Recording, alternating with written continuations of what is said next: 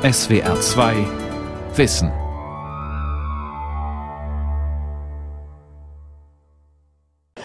Ich rufe jetzt auf die Tagesordnungspunkte 6a bis 6c zur Regelung der Patientenverfügung. Donnerstag, 18. Juni 2009. Im Deutschen Bundestag beginnt die Schlussdebatte um das Gesetz zur Patientenverfügung. Es ist das Ende einer über sechs Jahre geführten, hochemotionalen Diskussion. Wir wollen alle, dass jemand nicht unwürdig nur noch Objekt ärztlicher Behandlung ist. Den natürlichen Tod gibt es nicht mehr. Nicht wer die Macht am Krankenbett hat, darf entscheiden. Und ich selber habe auch keine Patientenverfügung. Über neun Millionen Deutsche hatten damals bereits eine Patientenverfügung verfasst. Liebe Kolleginnen und Kollegen, ich bitte um Ihre Aufmerksamkeit. Ich gebe die Ergebnisse der namentlichen Schlussabstimmung über den Gesetzentwurf der Abgeordneten Stünker, Kauch, Jochimsen und weiterer Abgeordneter. Zehn Jahre Patientenverfügung. Bewährt oder überholungsbedürftig? Eine Sendung von Horst Groß. Abgegebene Stimmen 555. Mit Ja haben gestimmt 317. Durchgesetzt hat sich die denkbar unkomplizierteste Regelung. Enthaltungen 5. Der Gesetzentwurf ist in dritter Beratung angenommen.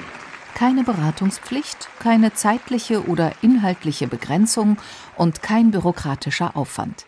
Ein Blatt Papier mit eindeutigen Vorgaben, unterschrieben und datiert. Das genügt. Jetzt, ein Jahrzehnt nach Inkrafttreten des Gesetzes, kommen Zweifel auf, wie praxistauglich diese Art der Patientenverfügung ist. So, ich fange an und ihr stimmt einfach ein. Das Wandern ist es Müllers Lust, das Wandern ist es. Borkheide. Gut 2000 Einwohner hat das brandenburgische Dorf. Im Gemeindezentrum trifft sich die Seniorengruppe Die Couragierten. Rose Mandler, die Sprecherin der Gruppe, hat das Thema Patientenverfügung auf die Tagesordnung gesetzt. Vor kurzem gab es dazu eine Infoveranstaltung. Heute ist die Nachbesprechung.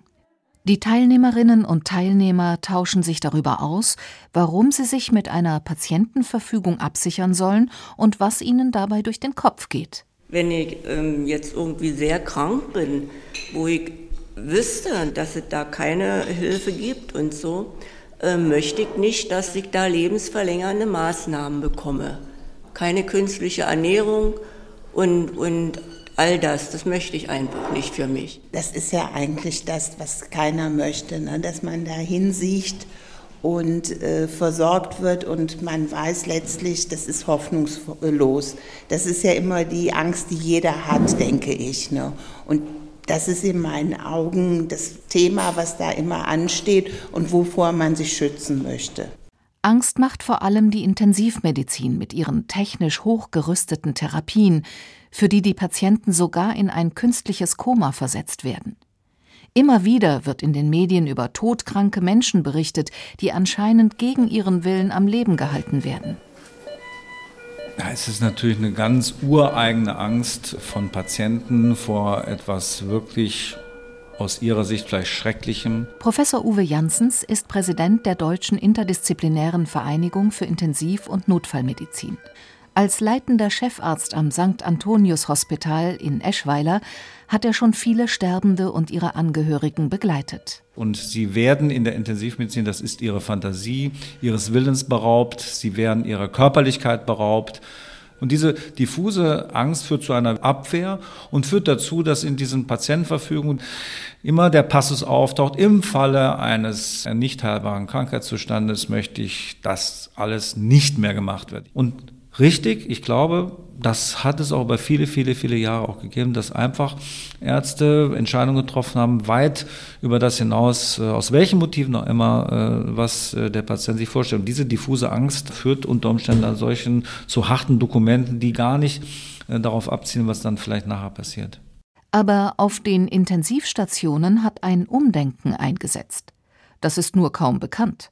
Statt autoritärer ärztlicher Entscheidungen suchen Ärzte heute das Gespräch mit den Angehörigen. Auf vielen Intensivstationen diskutiert das Team außerdem über die Fälle. Eine Patientenverfügung ist dabei ein wichtiges Hilfsmittel. Im Dialog mit allen Beteiligten wird geklärt, ob eine Therapie für den bewusstlosen Patienten überhaupt Sinn macht. Alle Personen, die in diesen Fall einbezogen sind, das kann sogar der Hausarzt sein, sollen mit am Tisch sitzen und dann wird ein nach speziellen Strukturen vorgesehenes Gespräch geführt. Und da geht es tatsächlich genau um die Eingrenzung des Patientenwillens. Ich kann sagen, das sind tolle Gespräche. Ich kann sagen, wir nehmen da immer alle was mit und es führt dazu, dass tatsächlich eine unnötige Therapie tatsächlich weitestgehend verhindert werden und dass wir genau herausarbeiten, was denn der Patient will und was er nicht will. Solche Konferenzen können Stunden dauern und binden viel Personal. Doch Zeit ist ein knappes Gut im modernen Klinikbetrieb. Bei der Berechnung der Fallpauschalen hat man diesen Kostenpunkt glatt vergessen. Das ist tatsächlich gar nicht abgebildet im äh, klinischen Alltag äh, bisher und es wird einfach, äh, versinkt dann einfach in der Bezahlung, äh, die für einen Fall geleistet wird. Da haben wir einen Antrag da laufen, dass wir das auch in Zukunft abgebildet bekommen. Die beste Patientenverfügung nützt nichts, wenn in der Klinik niemand Zeit hat, mit den Angehörigen darüber zu reden. Denn naturgemäß interpretieren Ärzte und Verwandte deren Inhalt sehr unterschiedlich. Konflikte sind vorprogrammiert. Ich habe in meinem Umkreis schon erlebt, dass sich Ärzte über diese Patientenverfügung hinweggesetzt haben und die Angehörigen da machtlos dastanden, als wenn sie ja nicht da wären.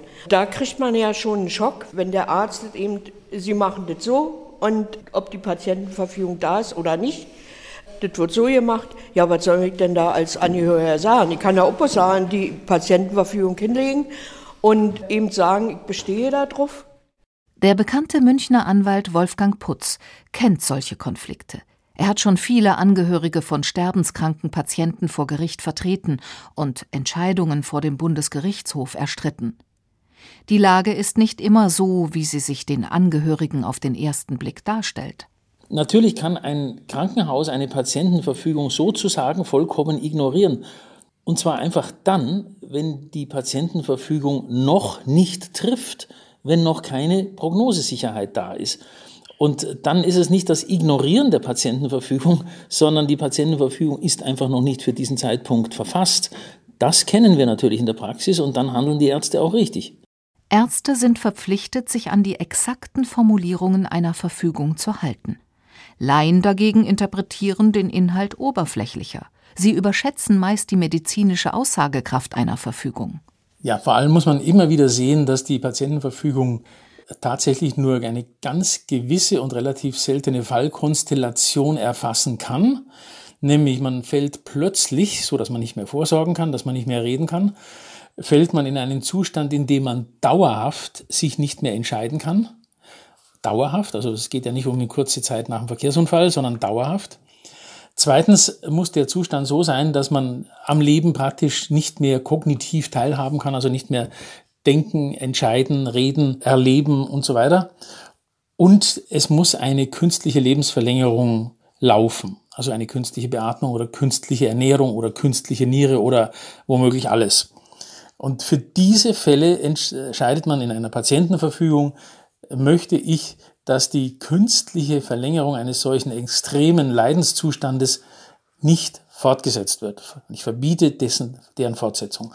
Und alles andere kann der Patient in der Regel in aller Ruhe entscheiden, wenn er langsam krank wird.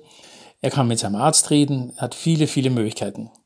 Von den jährlich 400.000 künstlich beatmeten Intensivpatienten erleiden nur etwa 1.000 Betroffene ein dauerhaftes Koma. Schon deshalb haben die üblichen Patientenverfügungen in der Praxis kaum Relevanz. Studien zeigen zudem, mit oder ohne Verfügung wird auf der Intensivstation genauso lange beatmet, künstlich die Niere ersetzt oder das Herz unterstützt. Nicht, weil die Verfügungen systematisch missachtet werden, sondern weil sie nicht oder eben noch nicht gültig sind. Zusätzlich deutete ein spektakuläres Gerichtsurteil im Juli 2016 einen weiteren Bedeutungsverlust von vagen Patientenverfügungen an. Und jetzt das Heute-Journal. Unglück, Schlaganfall, plötzliche Bewusstlosigkeit. Oft kann man Ärzten dann nicht mehr selbst mitteilen, welche Behandlung man wünscht oder welche nicht. Allgemeine Angaben reichen dabei nicht. Wer nur schreibt, dass er keine lebenserhaltenden Maßnahmen möchte, findet kein Gehör. Der BGH hat dazu folgenden Fall entschieden. Der Bundesgerichtshof hat klargestellt, dass der Patient umschreiben muss, in welcher konkreten Lebenssituation oder konkreten Behandlungssituation die Patientenverfügung Gültigkeit haben soll, etwa wenn er das Bewusstsein irreparabel verloren hat. Solche Berichte hält der Patientenrechtsexperte Putz für eine Übertreibung. Also der Bundesgerichtshof hat gesagt, allein der Satz, ich wünsche keine lebensverlängernden Maßnahmen, aber wohlgemerkt, allein der Satz genügt nicht. Aber in dem Moment, wo die Angehörigen sagen, das hat der Patient oder die Patientin so und so gemeint oder das ist vielleicht unglücklich formuliert, aber gemeint hat der Patient genau seine jetzige Situation, in dem Moment ist das geheilt. Unklar formulierte Patientenverfügungen kann die Familie im Rahmen der Vorsorgevollmacht interpretieren. Das funktioniert allerdings nur, wenn sich die Familie nicht zerstritten hat. Und genau das waren die Voraussetzungen in diesem speziellen Fall, so dass der Bundesgerichtshof entscheiden musste. Zum Schluss wurde die künstliche Ernährung dann doch gestoppt. Um solch quälende Auseinandersetzungen zu vermeiden, empfiehlt der Münchner Anwalt jedem dringend, seine alte Patientenverfügung zu aktualisieren und juristisch eindeutig zu formulieren. Ja, dann, wem das zu kompliziert ist, der darf sich, äh, wenn er im Himmel ankommt, nicht beschweren, dass er 20 Jahre lang im Koma am Leben erhalten wurde. Das, so ist es halt leider. Als Koma-Patient will auch keine der Borkheider Seniorinnen enden. Doch viel dringlicher ist ihnen, dass sie am Lebensende menschlich betreut werden. Sie wollen verhindern, dass ärztliche Zuwendung nicht durch seelenlose Technik ersetzt wird. Doch wie sollen Sie das in Ihrer Verfügung formulieren, sodass es garantiert beachtet wird? Ich fühle mich überfordert, mit dieser Patientenvollmacht die aufzusetzen. Als wir hier mal eine Veranstaltung hatten mit Leuten aus Potsdam, die haben uns da auch eine Broschüre gegeben, die habe ich mir durchgelesen. Ich konnte da trotzdem nichts mit anfangen das, was da stand, auf mich zu übertragen und dann da keine Fehler zu machen. Das war mein Problem. Begriffen habe ich das schon. Es ist also gar nicht so einfach, sich mit einer Patientenverfügung in die eigene medizinische Behandlung einzumischen. Außerdem sind die üblichen Standardformulare eher zurückhaltend formuliert. Doch kann eine Patientenverfügung durchaus auch sehr weitreichende Festlegungen enthalten, der Humanistische Verband Deutschlands hat eine solche Patientenverfügung konzipiert. Hatten Sie schon eine Gelegenheit, sich unsere Unterlagen anzuschauen? Wir haben schon ein bisschen reingeguckt. Haben schon ein bisschen reingeguckt, sehr schön. Ich bin aber doch ein bisschen verwirrt insgesamt. Okay, dann gucken wir uns das jetzt zusammen an. Ja.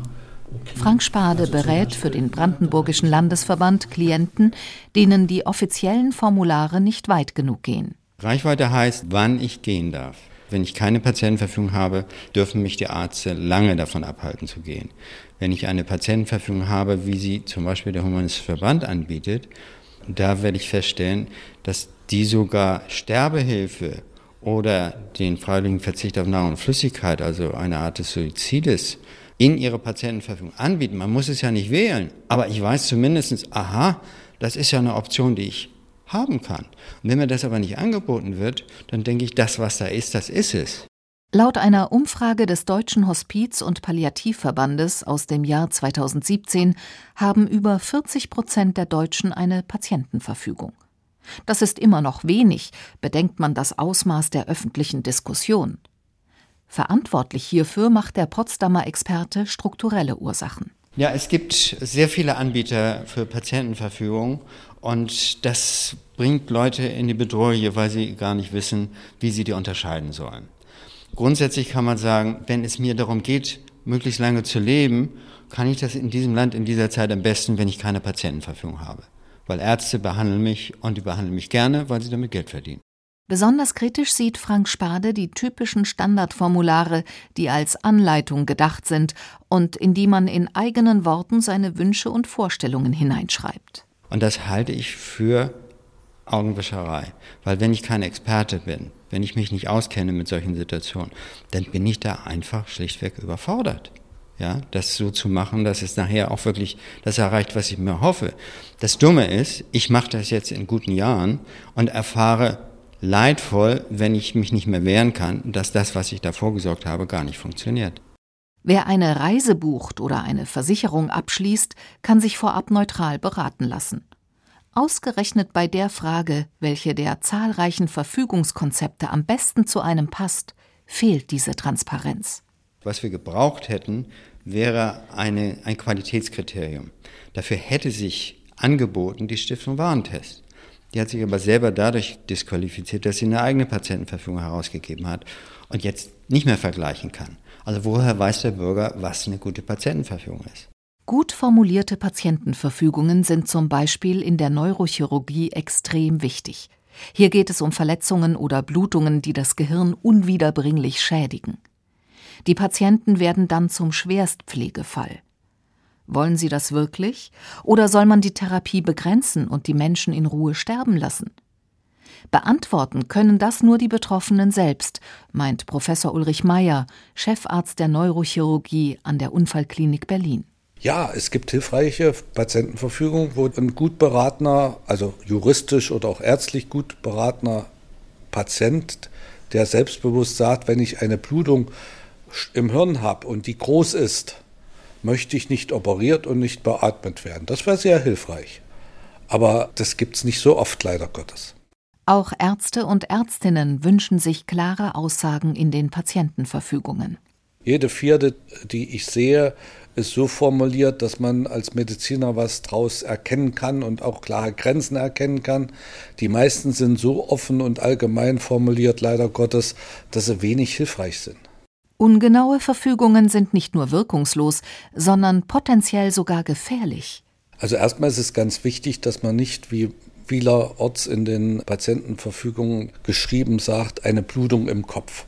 Da gibt es Blutungen, die sind gut therapierbar und Blutungen, die sind nicht gut therapierbar. Bei kleinen Hirnblutungen lässt sich das gut therapieren und sehr gute Prognose hat das.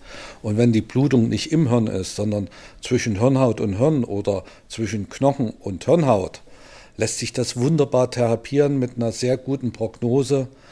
85 bis 90 Prozent der Patienten können hiernach den vollen Alltag wieder aufnehmen, ohne Handicap.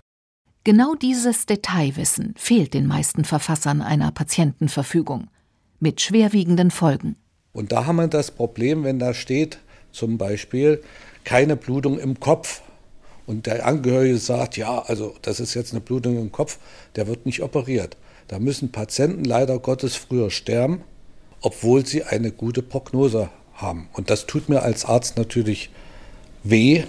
Patientenverfügungen sind nur dann hilfreich, wenn professionell beraten wurde, gibt der Berliner Neurochirurg zu bedenken.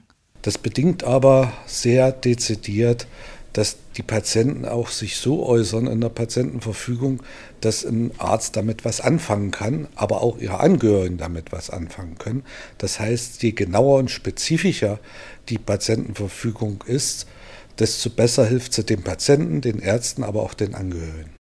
Wer könnte sachkundig und persönlich aufklären? Der Hausarzt kennt in der Regel Patient und Angehörige über einen längeren Zeitraum. Doch leiden Hausärzte unter notorischem Zeitmangel. Lange Gespräche über Patientenverfügungen können sie gar nicht adäquat abrechnen. Und sogenannte niedrigschwellige, flächendeckende Beratungsangebote fehlen. Auf sie hat der Gesetzgeber bei der Einführung der Patientenverfügung bewusst verzichtet. Das Gesetz sollte den Bürgerinnen und Bürgern keine Kosten verursachen. Ein schwerer Fehler, wie sich im Nachhinein herausstellt. Die Borkheider Senioren hätten da allerdings eine Idee, wie man dieses Problem angehen könnte. Meistens muss man ja irgendwann mal zur Krankenkasse hingehen. Und jetzt soll ja über einen Organspendeausweis gesprochen werden. Genauso könnte die Krankenkasse einen bei so einer Gelegenheit da ansprechen. Sind Sie bereit, äh, mit mir eine Patientenverfügung auszufüllen? Einige Kassen haben bereits etwas unternommen. Wegen gesetzlicher Beschränkungen dürfen sie allerdings nicht selbst beraten. Stattdessen setzen sie auf ein digitales, internetbasiertes Angebot. Eine simulierte ärztliche Beratung, die im Computerdialog die Wünsche des Laien in medizinische Fachsprache übersetzt.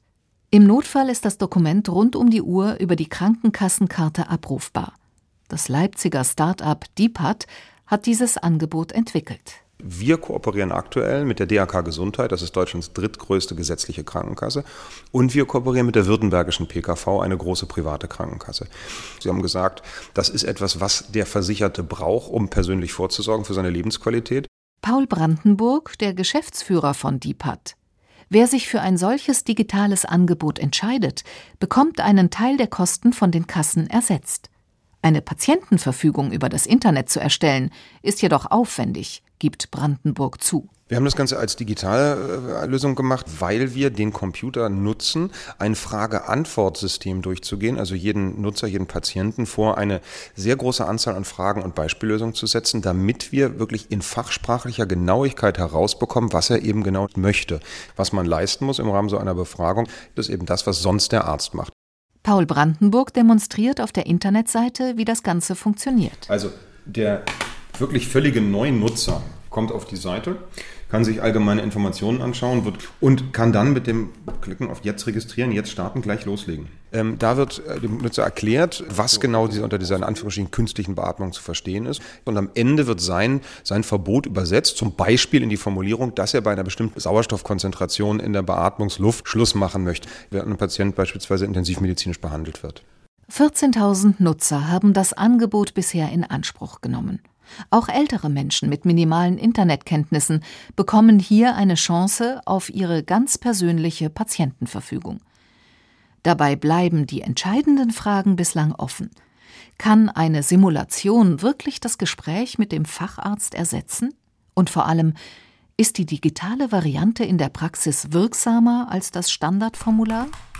Sie sehen auch, Sie haben überall die Möglichkeit, Fragen zu stellen, Rückfragen zu stellen, den Rückruf sogar zu erbitten, zu sagen, um welche Frage es hier wie geht. Und unsere Mitarbeiter melden sich dann telefonisch, um beim Rückruf zu klären, was noch Ältere Menschen wünschen sich oft eine palliative Versorgung am Lebensende. Sie kennen ihre Krankheiten nur zu gut und haben kein Interesse mehr an weiteren Krankenhausaufenthalten. Einfach nur in Ruhe zu Hause sterben. So steht es dann in ihrer Patientenverfügung. Ja, also hier unser kleines äh, Büro. Meine Kollegin war da eben im Hintergrund kurz, Koordinatorin. Aber ansonsten, ja, ist das schon alles, was. Der Verein Homecare Berlin organisiert palliative Betreuungen am Lebensende. Sabine Blankenburg ist die Geschäftsführerin des Vereins, der sich klare Ziele gesetzt hat. Die Versorgung der Menschen am Lebensende an den Orten, die sie selber gewählt haben, wo sie selber bestimmen können, wo sie sterben möchten und dass sie dort gut versorgt sind, ärztlich und pflegerisch. Die palliativmedizinische Versorgung in Deutschland hat sich wesentlich verbessert. Doch, dass jeder zu Hause in Ruhe sterben kann, ist kaum zu organisieren. Selbst in einer Großstadt wie Berlin nicht einfach weil die Strukturen es nicht hergeben. In manchen Bezirken ist es gar nicht möglich, in manchen Stadtbezirken, weil es dort keine Ärzte gibt, die die Versorgung übernehmen können oder Kapazitäten nicht ausreichen. Deswegen kann dieser Wunsch, zu Hause zu versterben, nicht immer erfüllt werden. Hinzu kommt, dass Hausärzte kaum noch Hausbesuche durchführen. Die übernimmt ein Bereitschaftsarzt. Doch der ist in der Regel nicht in der Lage, sich um Sterbende zu kümmern, falls es zu einer akuten Verschlechterung des gesundheitlichen Zustands kommt. Ich würde mir zum Beispiel wünschen, dass es so einen Bereitschaftsarzt gäbe, der auf solche Palliativsituationen spezialisiert ist. Wie wunderbar wäre das? Der Normalfall ist jetzt, dass ich den Bereitschaftsarzt rufe und der kann relativ wenig für mich tun oder sagt, er kann nicht viel für mich tun wir als, als gemeinnütziger Verein würden das gerne weiter fördern, dass es da solche Strukturen gäbe, die auch in Notsituationen greifen. Aber das gibt es jetzt nicht. Ganz, ganz schnell geht da eigentlich nichts. Sabine Blankenburg rät deshalb, sich rechtzeitig selbst um eine entsprechende Betreuung zu kümmern und sich nicht nur auf die Wünsche zu verlassen, die man in seiner Patientenverfügung formuliert hat. Ich würde mich an eine Praxis anbinden, an einen Hausarzt, mit dem ich das bespreche, mit dem ich sage, was ist in diesem Fall jetzt, kann ich noch entscheiden. Man hat in Berlin als zum Beispiel onkologischer Patient die Möglichkeit, zu einer Praxis zu gehen, die dann auch Palliativärzte haben, die zu Hause aufsuchen. Das sind Möglichkeiten, da kann ich, solange ich noch entscheiden kann, mich ein bisschen vorbereite. Alte Menschen, die sich trotz Patientenverfügung selbst um die Organisation ihrer letzten Tage kümmern müssen. Das ist sicher nicht der richtige Weg zu einem selbstbestimmten Lebensabend. Und tatsächlich, es geht besser.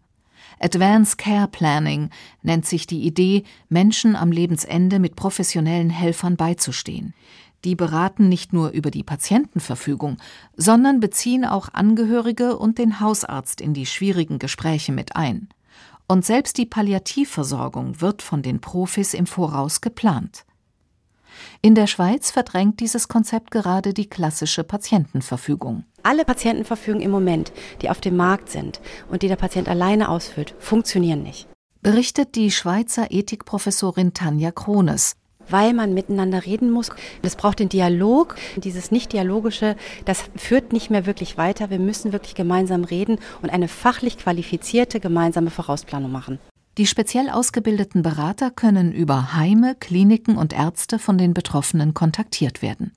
Als freiwilliges Angebot natürlich.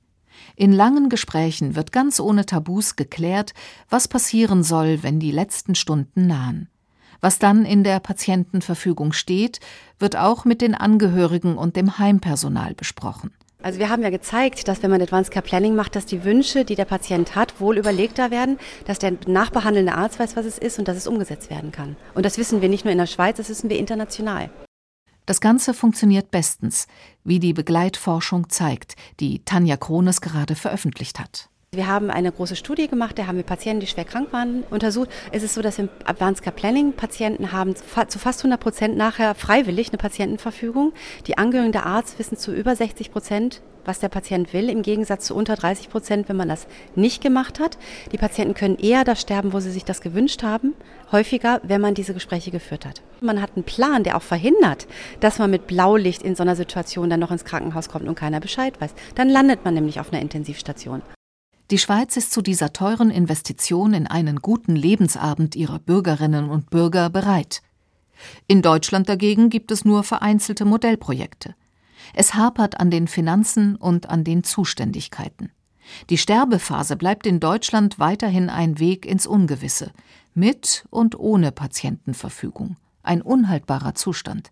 Das ist an diesem Gesprächsnachmittag auch den Seniorinnen in Borgheide klar geworden. Dann müssen sie das an die Leute bringen. Die Regierung muss dann was tun, damit das auch richtig korrekt an die Leute gebracht wird. Nicht bloß wischiwaschi.